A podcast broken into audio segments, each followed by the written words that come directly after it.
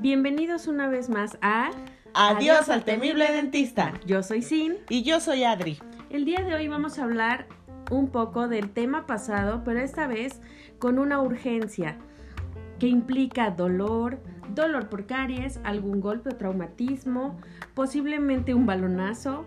¿Cómo se pueden dar este tipo de, de traumatismos? Como ya mencionó Sin, puede ser un balonazo, no sé, que el, que el pequeñín chocó con otro niño, un cabezazo, porque de verdad que pasa muy, muy seguido, se cayó de las escaleras.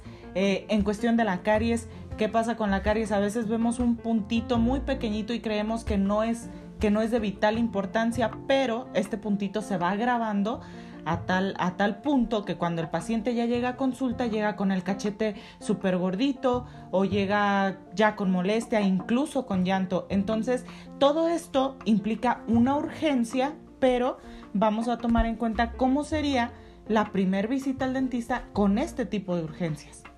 Claro, por primera vez eh, o por primer punto debemos de tomar en cuenta que como papás vamos a abordar este tema con nuestros hijos. De tres o cuatro años en adelante ellos ya pueden comprender que, a qué van al dentista. Entonces hay que hacerles ver de manera amable y con mucho amor por qué los vamos a llevar. Les vamos a exponer primero que, que existe un dolor en su boquita que posiblemente fue causado o por un golpe, explicarle, recuerdas que te caíste, amor, eh, te está doliendo, está gordita tu boca o te salió un poquito de sangre. A veces si ellos la ven y no le tienen temor, le pueden decir. Pero si no, aquí pueden utilizar un poquito las palabras que ocupamos coloquiales nosotros como dentistas. Se te salió un poquito de katsu, vamos al dentista a ver qué sucedió. Sí, e, este tipo de palabras es muy fácil usarlas y es súper recomendable con pequeñines porque les puede angustiar escuchar o que le digas sangre en lugar de combinarlo con, como lo menciona Cince, fue un poquito de catsup, es mejor usar esas palabritas porque así el pequeño no se espanta tanto. Ahora, es probable que el niño esté presentando dolor, por eso lo llamamos urgencia. ¿Qué tenemos que decirle aquí? Si el niño ya tiene dolor, tal vez usemos un poco de anestesia. Y para usar la anestesia sí hay que explicarle todo el procedimiento, lo que va a sentir, que va a sentir el cachete gordito, pero el papá antes nos puede ayudar diciéndole, ¿sabes qué, mi amor? Van a poner un poquito de agua en tu dientito, en el cachete, lo vas a empezar a sentir gordito, probablemente sientas hormiguitas recorriendo el cachete, a lo mejor sientes como que te pellizcó tantito la doctora. Con esto nos ayudan para que el niño no vaya con tanta ansiedad creyendo que se le va a, inyectar aunque efectivamente es una, es una pequeña inyección de anestesia, pero podemos cambiar las palabras para bajar el nivel de ansiedad del paciente.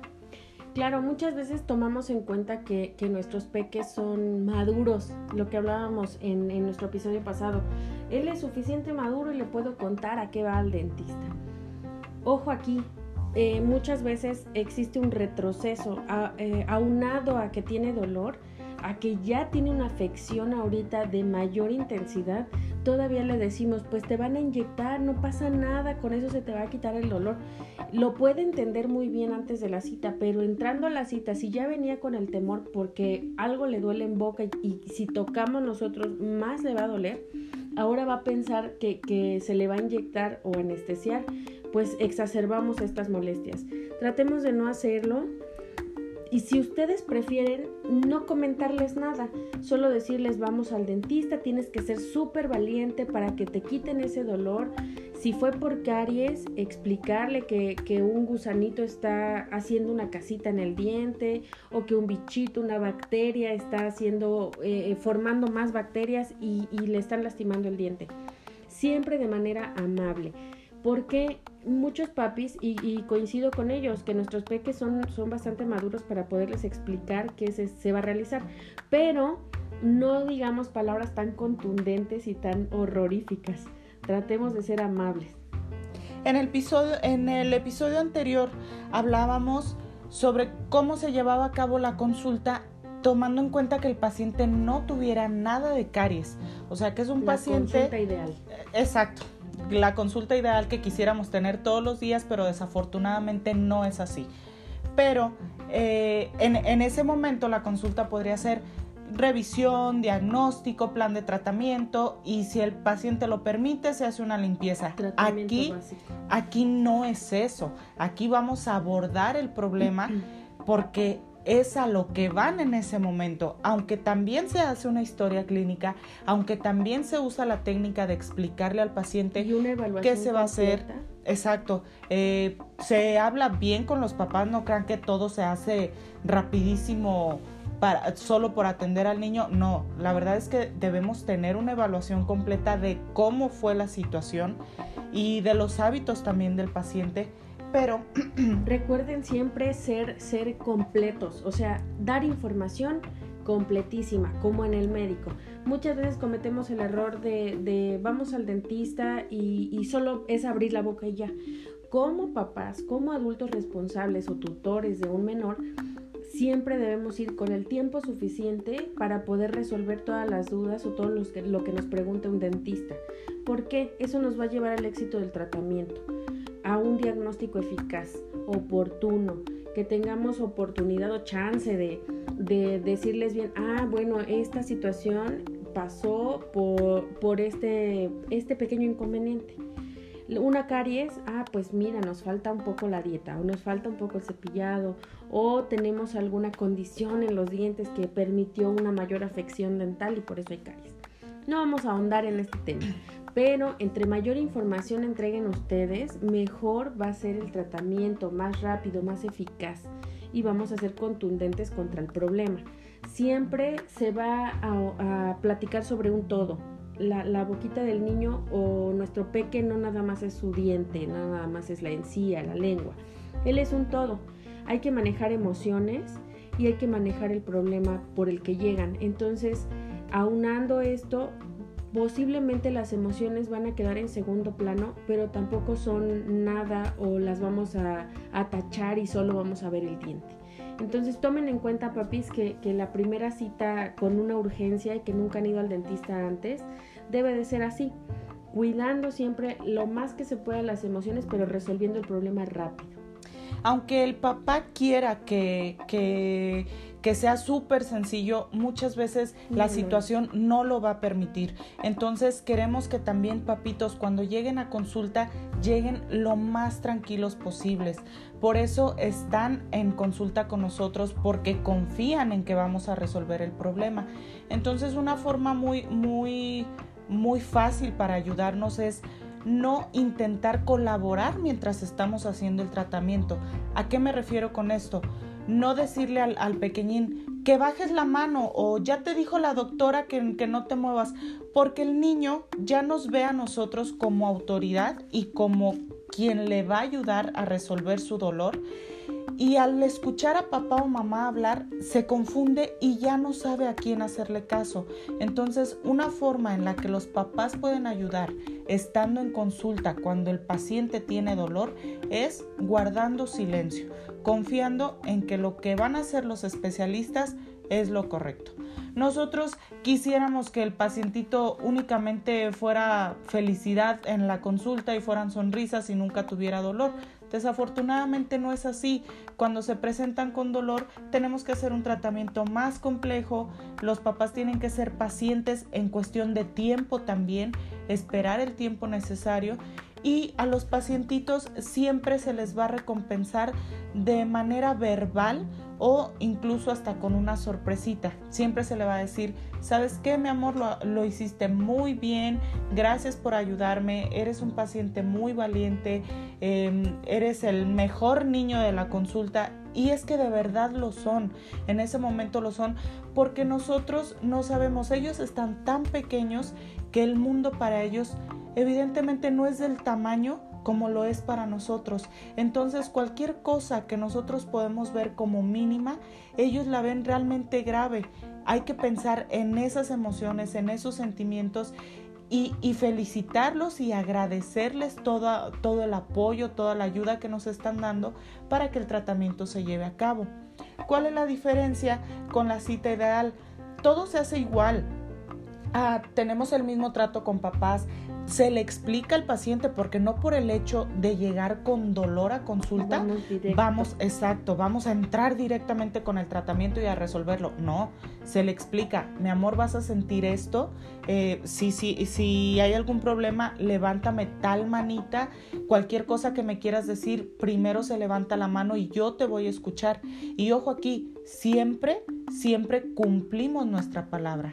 Si yo le digo al paciente que cuando él levante la mano porque me quiere decir algo, lo voy a escuchar, entonces detengo mi tratamiento y lo escucho. Pero también ellos van a ir aprendiendo que cuando nosotros le digamos, mi amor, en esta ocasión no te puedo dejar cerrar la boca porque tendría que reiniciar todo lo que ya hicimos, también lo van a entender, pero porque vamos haciendo a lo que se llama modelamiento de conducta.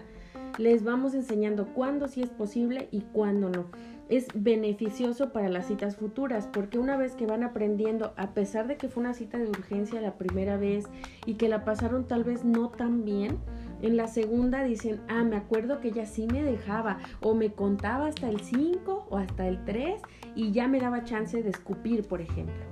Entonces ellos van sabiendo cuándo sí se puede, cuándo no, y vamos aprendiendo que el dentista no es tan malo, que nos ayuda, que a veces sí pasa un poquito de molestia, porque la verdad es que no deberíamos de manejar la palabra dolor. Muchas veces los niños no saben cuando sienten dolor.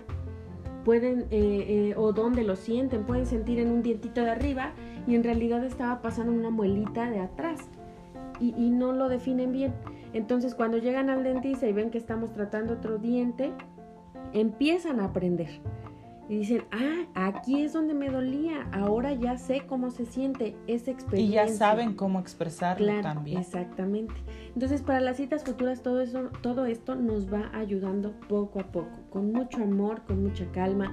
Tengan la seguridad de que el acudir con un especialista está preparado para tratar a su peque emocionalmente y físicamente. Físicamente quiere decir el diente que duele, la zona que duele, y se va a resolver. La inflamación presente. Claro, todo, todo, es un todo. Una vez resuelto el problema en esta primera cita, ¿qué pasa con las citas siguientes? Aunque la primera experiencia no fue del todo agradable tanto para el paciente como para el papá, en las citas siguientes, si ya no existe esta urgencia, entonces retomamos lo que debimos haber hecho en una primera cita sin dolor. O en la cita ideal. O en la cita ideal, exacto. ¿Qué se hace? Volvemos a, a explicar otra vez todo al paciente, pero decirle, ¿sabes qué, mi amor?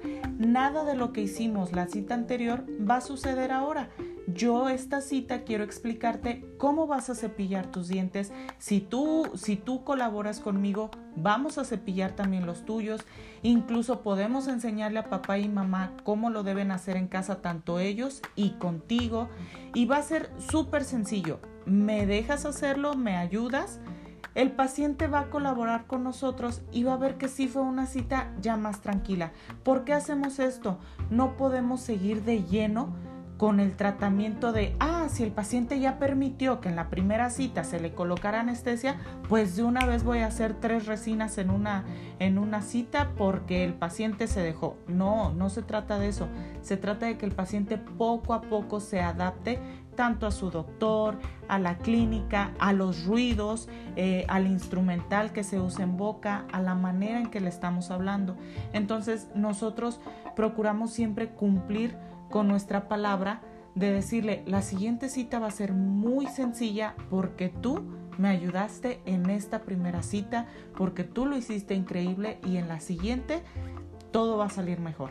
Entonces siempre procuramos como retomar ese inicio de las citas de las citas tranquilas, de las citas divertidas, de las citas donde el paciente se va con una sonrisa y abrazando al doctor, porque Honestamente, esa es la intención desde un principio, que los pacientes se sientan cómodos y al final del día, si, si ya terminamos de hacer todo un tratamiento extenso, que aprendan ellos también a, a implementar la prevención en su diario vivir. Saber que ya pasaron por una consulta que no fue tanto de su agrado, bueno, para no repetir esa mala experiencia, entre comillas, Entonces, ya voy a cepillarme los dientes todas las veces que me dijo la doctora, voy a seguir las indicaciones de cómo hay que cepillarlo, voy a evitar ciertos alimentos. Y de esta manera fomentamos la cultura en el paciente de buenos hábitos de higiene. También hay que tomar en cuenta, eh, Adri, que no siempre va a ser posible. Y ustedes, papitos, se van a dar cuenta porque van a veces por un golpe. Si fue un traumatismo, que es un golpe de cualquier tipo, muchas veces se resuelve en una misma cita o se planean citas a futuro para ir eh, eh, monitoreando el dientito.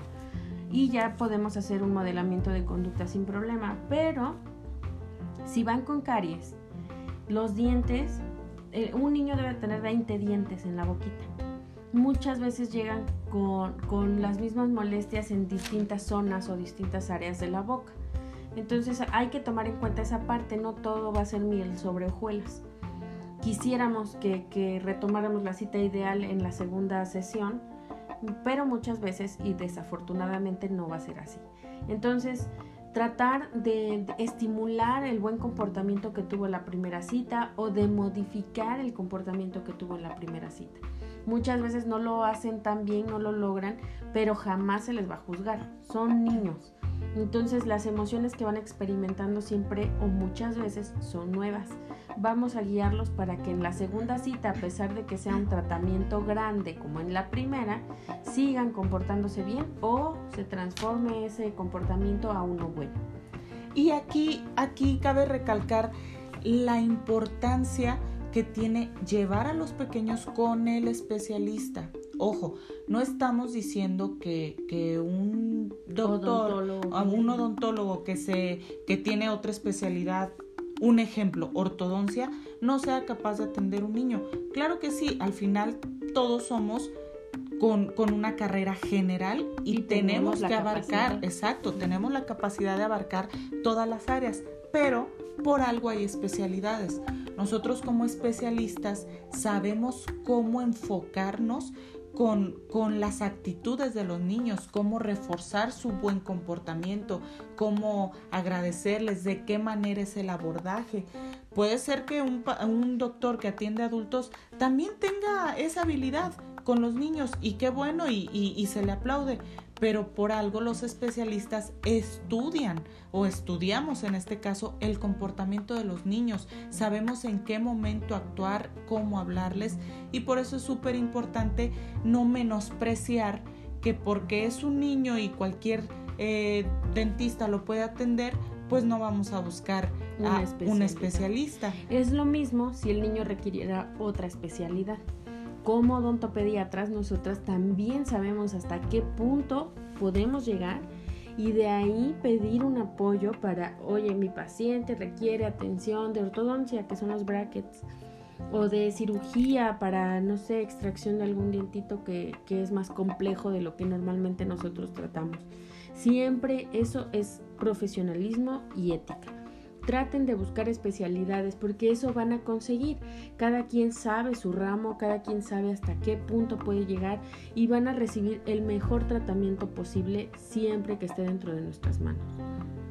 Claro, entonces retomando cómo es la cita, procuramos que sea muy similar a una cita sin dolor o a la cita ideal, solo se va a abarcar, o sea, se sigue todo el protocolo, pero la diferencia es que estando ya en el sillón dental se abarca esta urgencia con un tratamiento un poco más complejo.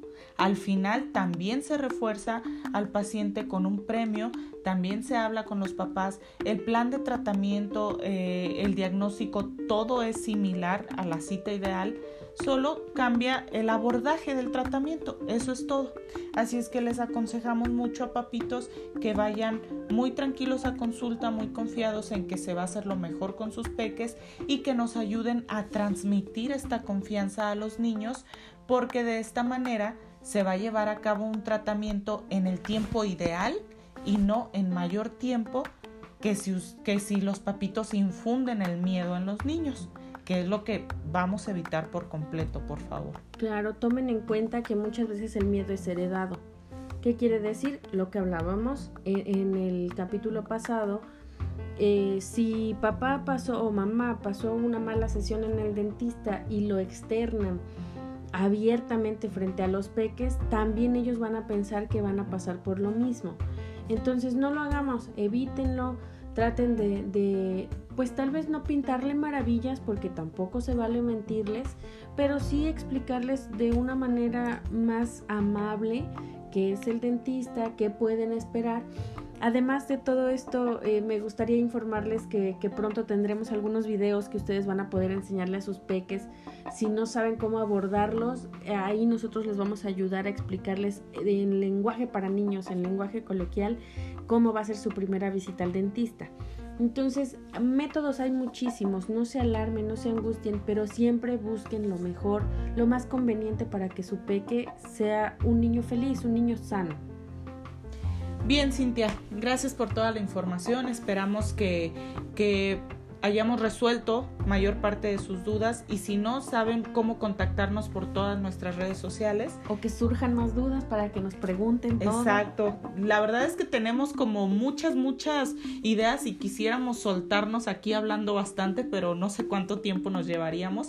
Así es que tratamos de resumir y de hacerlo lo más sencillo para ustedes, pues para que disfruten de los capítulos y para que entiendan nuestro principal objetivo.